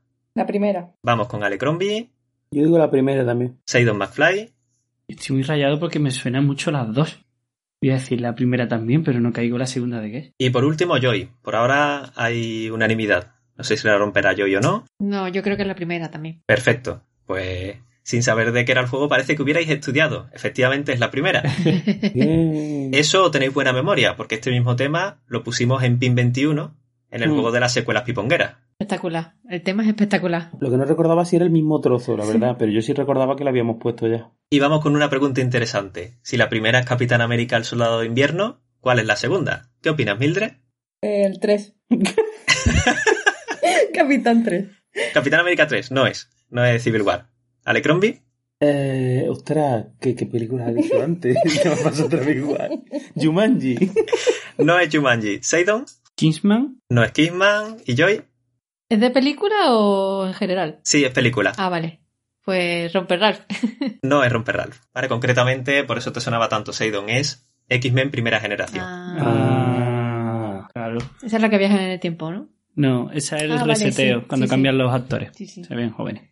Prosigamos. El repunte de Marvel después del bache empezó con Capitán América 2, pero se consolidó con la llegada de la inesperadamente refrescante Guardianes de la Galaxia. Y a cargo de su banda sonora estuvo Tyler Bates. Este compositor se mueve entre cine, televisión y videojuegos y es un asociado habitual de Zack Snyder, y con él ha compuesto las bandas sonoras de Amanecer de los Muertos, 300, Watchmen o Sucker Punch. Pero también es asociado habitual de otro director más, James Gunn, y con él compuso para las películas Slither, Super y, por supuesto, Guardianes de la Galaxia y Guardianes de la Galaxia Volumen 2. Por cierto, aunque no sean de estos dos directores, los fans de la saga de John Wick también habéis escuchado bandas sonoras de Tyler Bates. Actualmente es guitarrista en la banda de Marilyn Manson. Tras. Sí, Fuerte. su trabajo en Guardianes de la Galaxia nos dejó un tema con bastante gancho.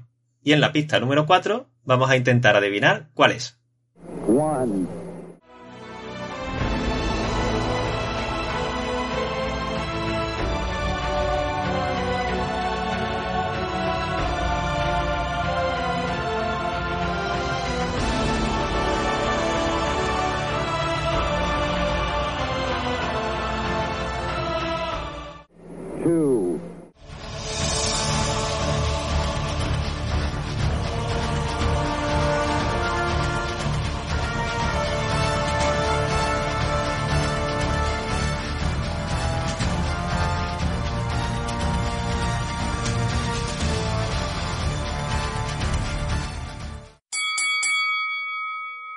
Y empezamos con la pregunta de rigor por Alecrombie. Perdón, ha dicho cuál es de los Guardianes de la, la Galaxia 1, ¿no? Sí, Daba igual, vamos, que lo voy a acertar igual de mal o voy a fallar igual. Eh, yo creo que la 2, la segunda. muy bien, vamos con Seidon. No tengo ni idea. Eh, Julio. intenta remontar esto, ¿no? Para que no seamos todo empate. Venga, uno, vamos a darle emoción. La primera, Yo ¿no? voy, yo voy ganando, ¿eh? No digo nada. Claro que si voy igual que tú, como mucho, pierdo porque tiene uno más. Tengo que intentar cortarte, como sea. Vamos con Joy. Yo voy a decir la primera también. Y por último, Mildred. La segunda. Muy bien, pues esta vez hay dos que aciertan, dos que fallan, porque era la primera. Go. ¿Y de qué sería la otra? ¿Tú qué crees, Alecrombie? Mm, espera un momento. De Guardianes, porque claro, te has dicho. no, no, calla, calla. Que me había quedado yo con películas que había dicho de, de este hombre. Eh, de, ay, no me Watchmen. Ay, qué desastre. No, ¿qué iba a decir yo? Efectivamente, Watchmen. No. Toma, toma. ¿Y ahora qué pasa con el resto? Soy un Has máquina. acertado tú, vamos por orden. El Me primero que va, a empa- acierta se me lo va a lleva. a mí Seido. ¿Estamos locos? Y iba a decir Watchmen, tío. Pero ¿sabes lo mejor? Que cuando estabas diciendo las películas, dijiste Watchmen y digo, no, no, Watchmen no es la anterior. ¿Y cuál es la anterior que en el listado que 300. dijiste? ¿Cuál es la? 300. No, 300 tampoco era entonces. Vale, perfecto. En esta etapa del UCM llegaron nuevos compositores. Christoph Beck, famoso por componer el tema de Buffy cazavampiros, se encargó de Ant-Man. Mark Mothersbaugh, no sé si se pronunciará así, se hizo cargo del nuevo estilo de Thor en Thor Ragnarok. Por cierto, este compositor es asociado habitual de Taika Waititi. Pero sin duda el fichaje más importante de ese momento para Marvel fue Michael Giacchino. Nuestro amigo Miguel Joaquín de la O, de Tremujera, se ha hecho cargo de dos personajes im- importantísimos en el UCM. Comenzó con Doctor Strange y siguió con Spider-Man. Es el compositor con más trabajos en Marvel, tres películas de Spider-Man, una de Doctor Strange y la próxima Thor Love and Thunder. Suena raro lo de Thor, porque al ser dirigida por Waititi lo normal es que la banda sonora fuera de Marx, Mark Mothersbaugh, pero la segunda película del Doctor Strange se la dieron a Danny Elfman, por ser el preferido de San Raimi, así que para compensar, pues sale perjudicado el pobre Mothersbaugh. Yo lo voy a decir muchas veces y en algún acierto seguro, ¿vale? Estadística. Aunque también es verdad que Waititi ya tiró de Yaquino para Jojo Rabbit. Peliculón para mi gusto, por cierto. Muy chula. La cuestión es que tenemos Yaquino para rato, cosa que me congratula, y como hemos hablado mucho de Yaquino en Pesquito y Medio, hasta el punto de dedicarle un juego solo para él, vamos al turrón. ¿Cuál de estas bandas sonoras será de la primera película de Doctor Strange?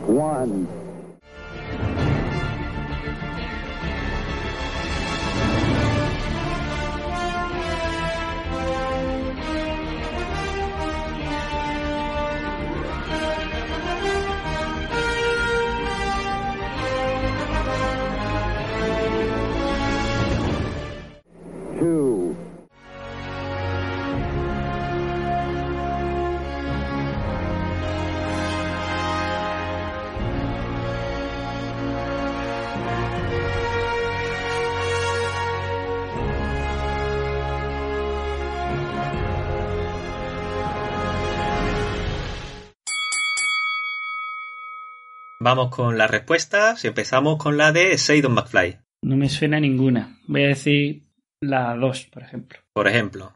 Y Joy, por ejemplo, Por ejemplo, digo la 1, la primera. la 1. Vamos con Mildred La 1 también, por ejemplo. y Alecrombie A mí me sonaba más la 1 también. Oh, me quedo solo. y eligen la 1. Sí, sí, la 1, perdón. Perfecto, pues Seidon se ha quedado solo y solito llorará porque era la primera, efectivamente. Oh. Pero Seidon, tienes la oportunidad de redimirte si sabes cuál es la segunda si me acordara de alguna película. de alguna película de Yaquino. Eh, a ver si la segunda me pega para Super 8, va. Super 8 no es. No. Joy, Yo no me he quedado con nada. He dicho yo, yo, Rabbit, pero ni siquiera sé si has dicho que esa era de Yaquino. sí. Así soy yo también. Yo, yo, Rabbit, que mola la película. No es Jojo Rabbit. Mildred, Ni idea, no me, acuerdo, no me acuerdo nada, vamos. pasa palabra. Sí, paso. Y aquí no. Y Alecrombie, Yo es que tiene un ataque de risa. Eh, no me extraña. eh, no me acuerdo cuáles ha dicho y esta no me pega. No, venga, yo paso, paso, venga. Pasa palabra. Mm. Bueno, pues la segunda, una, para mi gusto, buena banda sonora, ¿eh? De Batman. Ah, amigo, qué fuerte. No nos has puesto el tema principal. Hubiéramos No, la, no he puesto la pseudo marcha imperial. Vale. Por cierto, Pattinson no deja de sorprendernos. Para mi gusto, para bien. Sí, no, sin Sí. duda. Battinson. Saco. Deja también tu rebujito, anda. Bueno, voy a hacer un recuento de puntuaciones que con esta novedad me he perdido un poco. No sé por qué. No sé por qué, no, porque estoy completamente. En general, el programa de hoy, ¿no? Nosotros, vamos, todo el mundo. Nosotros aquí practicando la retentiva, de ser capaces de recordar las películas, Sí, sí, desde sí, que las sí, dice sí. hasta que... Ostras, tío, somos Dory, vamos, yo soy Sí, Dory. sí. Totalmente. Es mortal, es mortal. Pero yo no era Dory, tío. Mm. Yo, yo un poco desastre. Bueno, Seidon y Mildred acumulan 4 puntos, Joy acumula 5 y Alecrombie acumula 6. A Madre mía. segunda, toma. Y vamos a seguir. En los últimos años, varios compositores se han unido al selecto club del UCM. Pinar Toprak compuso Capitana Marvel, Lon Balf, tampoco sé si se pronuncia así, se escribe Balfe, me disculpe el señor ese, Cuando lo escuche. eh, compuso Viuda Negra, Joel West hizo lo propio con Shang-Chi y como ya mencioné, han vuelto Ramin Djawadi y Daniel Fan. Pero el fichaje que ha marcado un hito en el UCM ha sido Ludwig Göransson. Eso. Ahí está. Ahí está. Ya que es el único compositor que ha obtenido una nominación y ha ganado el Oscar a la mejor banda sonora original con una película de Marvel. La agraciada fue Black Panther y tras su éxito, Goranson volverá con la secuela del Rey de Wakanda. A ver cómo lo hacen tras la muerte de Boseman, pero centrándonos en el compositor, Rubin Goranson compuso las bandas sonoras de Creed y Creed 2, Venom y Tenet. Su mayor éxito en el cine hasta la fecha ha sido Pantera Negra y en la televisión ha dejado más huella con los temas de series como Community, Happy Endings, New Girl, Satisfaction o El Mandaloriano Noniano, No, ni no, Ahí ni está. por el que ganó un Emmy. Y vamos a terminar el juego con Black Panther. ¿Seréis capaces de reconocer su banda sonora entre estas dos?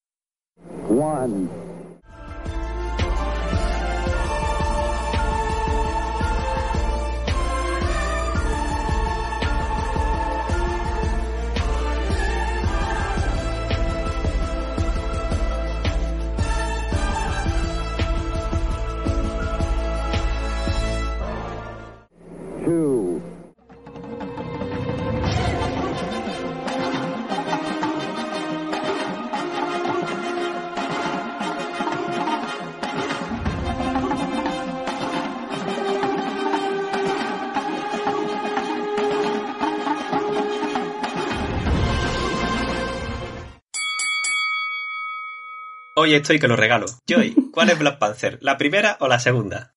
Pues voy a decir la segunda. ¿Qué opina Mildred? Igual. Y la respuesta de Alecrombie. La segunda. Y por último, Seidon. Cuánta maldad, ¿eh? La voy a decir la segunda también. Y efectivamente es la segunda. Creo que esos ritmos africanos eran muy, muy Sí, obvios. Sí. Pero la primera también tenía ritmillos, ¿eh? Tenía cosas así... Pero, ¿no ha salido ya la canción de Pantera Negra en, en otro pesquito y medio, puede ser?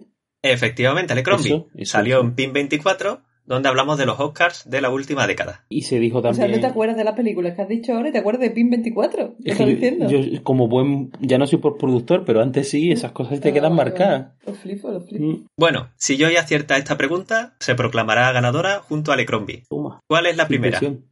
Pues. Tenet. No es Tenet. ¿Mildred? ¿Flipe? Cri- cri- cri- cri- cri- Creeper. Creeper.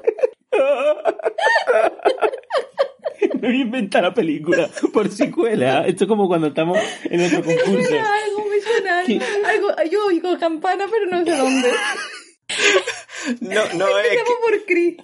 no es, no es Creeper, sea lo que sea Creeper. Creeper era de los bichos, ¿no? Sí, puede ser, puede ser. Los critters, esos son los critters. A los Ah, critters. Alecrombie, Ella ha dicho crit. ¿Le has dicho que no o no, no lo ha contado? ¿Pero qué ha dicho? ¿Se refería a Chris? Sí, sí. Ah, vale. Oye, no te ríes tú de mí, ¿eh? No, no, no. No, no sé. No, no, no. Compadécete de mí también. No, si, si, si yo hoy tengo la, la comprensión disminuida, tampoco te creas tú que... y la capacidad lectora por los tobillos. Bueno. Si te referías a Creed, sí es Creed, Oh. efectivamente. Ah, choca He dudado. He dudado. Y tenía, a- pesar de ese ritmito que tenía, lo que sonaba de fondo mm, contenía toda esa esencia de, de elementos que, que me estoy reliando. Yo solo si es que estoy sembrado hoy. Que más te está sentando la feria. ¿eh? Ya, ya está a punto de terminar, ¿eh? Sí, ya estoy, ya me queda poco, ya, ya voy a salir del bache. Que se parece a Rocky, vamos, que, que suena... Lo de fondo suena muy parecido a Que se ha Rocky. copiado. Que, que se ha copiado. Bueno, se ha copiado, son- es, es un spin-off. Claro. Ay, por fin. Qué Bueno. Pues proclamamos como ganador a Alecrombie Que termine yo ya esto de una vez. Espera, espera, que, que yo creo que solo he ganado, que solo gané aquella vez eh, que, que eran de los trailers, que yo lo hice todo random, tío. Y creo que Sí, por primera cierto. vez he ganado por méritos propios. Qué Igual que guay. yo. Qué guay. Enhorabuena, Lecrombie. por mérito. Bien, gracias. En el puesto de plata tenemos a Mildred y Joy empatadas. Y en el puesto de bronce tenemos a Seidon. Gracias a Creeper, ¿eh? Sí, mira. Porque, porque te la hemos dado, vamos, eres pan y panteca. Pero en la vida, pero en la vida en general y en el podcast en particular. Mildred, de una película, Homenauer. ¿Te refieres a la No, a Blancanieves? Claro.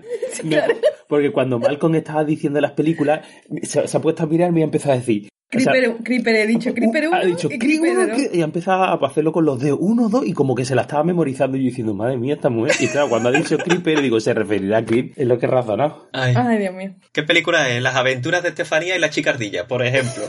Me lo invento.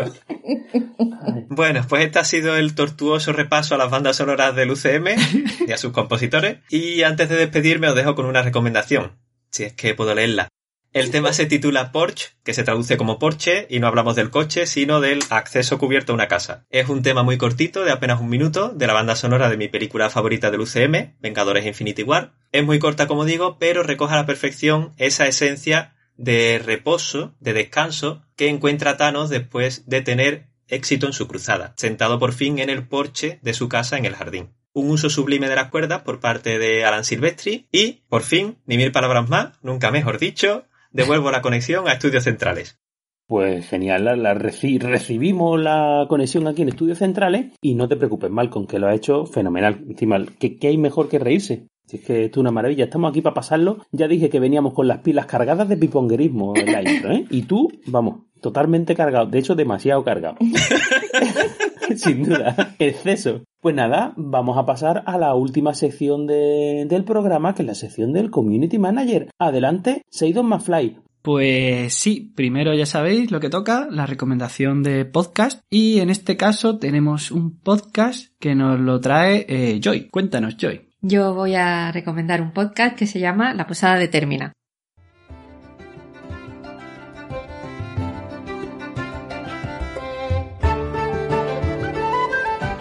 Viajero, sé que tu camino será largo y estará cargado de peligros, pero cuando necesites un alto en el camino, busca el lugar. Busca la posada de Termina, tu podcast de fantasía para combatir la realidad.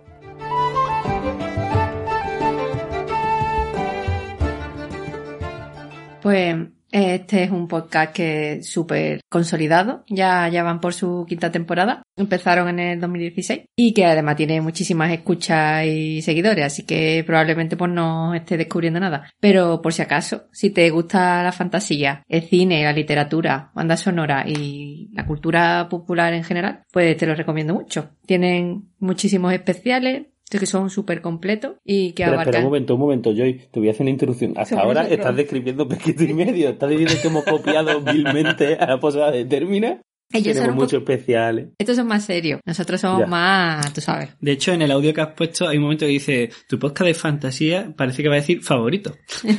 Como nuestra cuña, tu podcast friki favorito. Sí. Estos son eso, son como más, más seriotes. Vamos, que no es que sean, tú sabes, pero nosotros somos más pachanguerillos. Y mm, eso, abarcan un montón. Ellos se meten ahí en lo hondo, hacen especiales grandes, gordos. y nada, lo dirige Loren, que es un paisano andaluz nuestro, cordobés en este caso, y además suele rodearse de, de varios colaboradores o invitados en casi todos los programas, que van variando según el tema que traten. Te va a gustar seguramente si te gusta algo de, este tipo de temáticas friki porque, bueno, tienen mucha variedad. Y bueno, ya para terminar, que yo si no traigo algo asiático me da sarpullido. Si no sabéis por dónde empezar con, con tantísimo material que, que tienen, os recomiendo un especial de Ghibli de cinco horazas que no se hacen largas. Es de un año o así, creo que fue de la temporada pasada. Y nada, yo lo disfruté un montón. Así que nada, ahí os lo dejo. Yo, como presentador, yo interrumpo. Mira, precisamente yo la posada de Termina me habré escuchado un par de, de programas y, fue cuando empecé a escuchar podcast precisamente. Y, y uno de ellos era el especial de fantasía, claro, que va a escuchar el, el Seidon, iba a decir, el, el servidor. Pues, pues de fantasía fantástica. Y, era y eran seis horas, ahora he mirado, he comprado seis horas de podcast. A ver, ahí tenemos que llegar nosotros un día de esto. Yo no digo Sí. nada, ¿eh? Pero bueno, no cortes tanto, Joy. Vale, vale. Pero sí que... Seis horas de mamarrachismo. Por mi parte, corta, corta. Lo que no va a cortar son las tomas extras tuyas. No, creo. no, ahí No, van, ahí van a caer todas. No, está, está claro, está claro. Está clarísimo.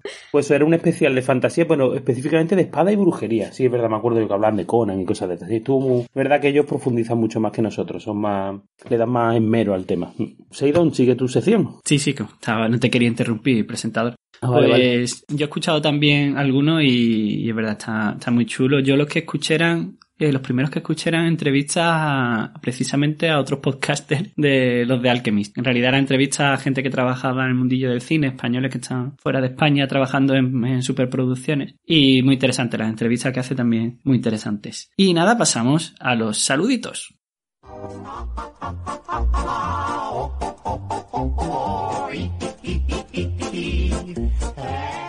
Pues nada, ya aquí lo que interesa a la gente es saber quién ha hecho pole en los comentarios de Evox, que eso es lo, más interesante de Pesquito. Ya sabéis, si sois nuevos, si escribís pole y sois los primeros en comentar en Evox, tendréis este momentazo como el que va a tener el ganador de la última pole, que es... Cétropo. Pues Cétropo ha, ha hecho la pole, muy seguido de Lucas, Lux Park. Y nada, un saludo especial también para el resto de pesquiters que nos han comentado, los habituales, como Nacho Castro, Cétropo. Cétropo otra vez, que estoy leyendo Ivo. One more no, time. No, no voy a hacer un salto ya seis. Yo No, quiero no. saludar a Cetropo otra vez, ¿vale? Es que claro, cuando hay varios comentarios seguidos. Y como ya tengamos que hacer una, una canción de entradilla poniéndose tropolo, es complicado, ¿eh? Venga, reto aceptado. Tenemos aceptado. a Jositus, a Pepi, a Dani Maverick, a Abel, a Javier Moñuc, a Ignacio Leal. Ah, verdad, es un amigo de, de Lucas, no recordaba yo. ¿Quién, quién es Nacho? Sí, Ignacio Leal, Claro, claro. que Lucas no- nos hizo caso en la petición de recomendar pesquito a, a amigos. Y tenemos nuevo oyente argentino, así que nada, Un saludo. siéntete bienvenido. Siéntete como en casa. Claro que sí. ¿Qué más quería decir? Ah, bueno, también Azucena me ha dado mucho feedback por Twitter con el tema del especial dinosaurios. Dino dinosaurios. Eh, nada, remitiros a los pesquiters que nos sigáis. mm, ya sabéis, se- se- seguidnos en redes, en, en Instagram tenemos Instagram, en Twitter tenemos El Twitter. rebuito allí también. Sí. Demora de Es que estamos en la provincia de Sevilla. Ay, Pues eso, pegaros. Acuérdate de saludar a Cetropo, ¿eh? Sí. Un saludo para Setropo, que ha hecho pole, no sé si lo he dicho. Y, y ya está. Una me gustada. Una me gusteada y una suscribida al canal. Eh, Instagram, Twitter, YouTube, TikTok, mm, Mastodon, que me dijo Alecrombie. Créate un Mastodon que con lo de Elon. Musk, Twitter mm, no va a durar nada. por lo que sea. Creepers, eh, Creepers. las aventuras de Estefanía y la chicardilla. Suscribiros a Más Creepers. Lilan, más Lilan también. Al doctor. Dos al. Dostop. Venga, venga, termina nada. ya, Seidon, venga. Eh, ya está, no tengo nada más. Proce- proceda, señor presentador. Proceda. Procie- yo procedo y sin ningún... Uy, estamos muy empadados. ¿eh? Estamos regulares. Pavao. No, no nos lo tengáis en cuenta. Sí, como dice. Mildred, parece que tengamos 12 o 13 años. Qué pavo. Mm, totalmente. Y, y nada, si algún pesquito tiene algo que decir, y si no, pues que nos vemos en el próximo pesquito y medio, que ya adelanto que es el especial más especial de, nun- de nunca. ¿De nunca se puede decir? Pues sí, lo voy a decir. ¿Por qué no? Hoy que tengo pavo. Ya que hoy- estamos con la tontería, pues permito. el especial más especial de todo va a ser el siguiente. Especial Así Creepers. En fin, ni mil palabras más. Hasta la próxima. Adiós. Chao. Adiós. Hasta luego. Ah, bueno, lo digo otra vez. Vamos con el sector lebrijano. Se lo- ¿Por qué te Toma extra. Toma extra. Seguramente esto se corte todo. Nota para Joy. Ya, ya me estoy quitando las ganas de vivir otra vez. Encontraríamos el primer fichaje importante a largo plazo. Y yo estoy leyendo fatal, ¿no? No, No. no. Claro, como no siempre se de mal, ¿no? O sea, sí. No, no, normal, vamos. No, pasa nada. Lo, lo he hecho para atrás. lo he hecho para atrás. La aristro... la- Madre mía. La aristoca... Cuádralo. Joy, tampoco puedes escuchar. cuadras, Joy. Tampoco puedes escuchar podcast en español. Es verdad, Pesquiter, tú oyente, a que tú ahora mismo estás fregando los platos o conduciendo yendo al trabajo, por supuesto. Cuéntanoslo. fregando los platos. ¿Ves? Yo los ver. Voy con la sinopsis, que ya sabéis que estas cosas me encantan. La cara de Phoebe es brutal. Cuando ha hablado con voz, con voz de pito. Y a los magos de la pólvora que le quedan, entre ellos Taniel, su indómito y brillante hijo. Si pudiera parar cuando tiene que parar en realidad, ¿sabes? Pero es ya haría mucho. Sería mucho más fácil de seguir. Es que así mola más, toma extra. Qué bien, qué bien ha entrado la, la música ahora, ¿eh? Sí. ¿Verdad? Madre mía. A tu pensado. Te estaban calculando hasta las interrupciones, ¿sabes? Eh, ¿Tú vas a seguir o lo, o tengo que parar? Sí, sí, Ah, vale, es perdón. que estoy intentando de reírme. prosiga. Sí, sí. Hay quienes presagian su... ¿Qué me? Dame agua, Mildred. Que se me muere el cuñado. Pero, eh, a pesar, bueno, no, voy mal. De todo se sale, ¿eh? de todo se sale, no te preocupes. me he trabado, me he trabado. Por cierto, aunque no sean, eh, aunque no. Estoy hoy fatal, tío. No, hombre, iba muy bien, llevaba cinco minutos y no es broma. va bien, va bien. Encontraríamos el primer fichaje importante a largo plazo, que fue John Debney con Iron Man 2. mm, Que en realidad no. es que yo es que estoy. Espérate, espérate. Dame un segundo, ¿vale? Dame un segundo que yo me aclare con ¿Qué este qué le ha pasado mal? Dame un segundo. ¿Te ha entrado una Alecrombie por el cuerpo o algo? Totalmente. Ha sido, ha sido poseído por el espíritu de Alecrombie, tío. Eres el avatar de Alecrombie. Em, Siempre bebo agua y hoy tengo rebujito. No, es broma, pero, Esa es la diferencia. pero eso lo explicaría todo, ¿verdad? Sí. ¡Viva el vino! A pesar de ese ritmito que tenía, lo que sonaba de fondo mm, contenía toda esa esencia de, de elementos que me estoy reviando. Yo solo sí que estoy sembrado hoy. Que más te está sentando la feria. ¿eh? Ya, ya está a punto de terminar, ¿eh? Ya. Sí, ya estoy. Ya me queda poco, ya, ya voy a salir del bache. Película de Doctor Strange. He dicho Doctor, ¿verdad? Doctor, doctor. Es que digo, no sé si lo he dicho o no. He mirado Phoebe y sí, lo he dicho. No necesitas a nadie, ¿eh? Malcolm, Sí, sí, no, no, no, voy solo, voy solo. Esto es el- a ver, Ahora no se ríe Phoebe, Phoebe se tiene que reír ahora también. no, no se estaba riendo, me estaba dando palmaditas en la espalda, en plan, "Ea, ea, no pasa nada. Al final nos vamos a creer de verdad lo del rebujito. Ay, ay, ¿Pero dónde? ¿Dónde está el rebujito? estoy sembrado, estoy sembrado hoy, eh. Estoy sembrado. Pásame, pásame el Seven, anda.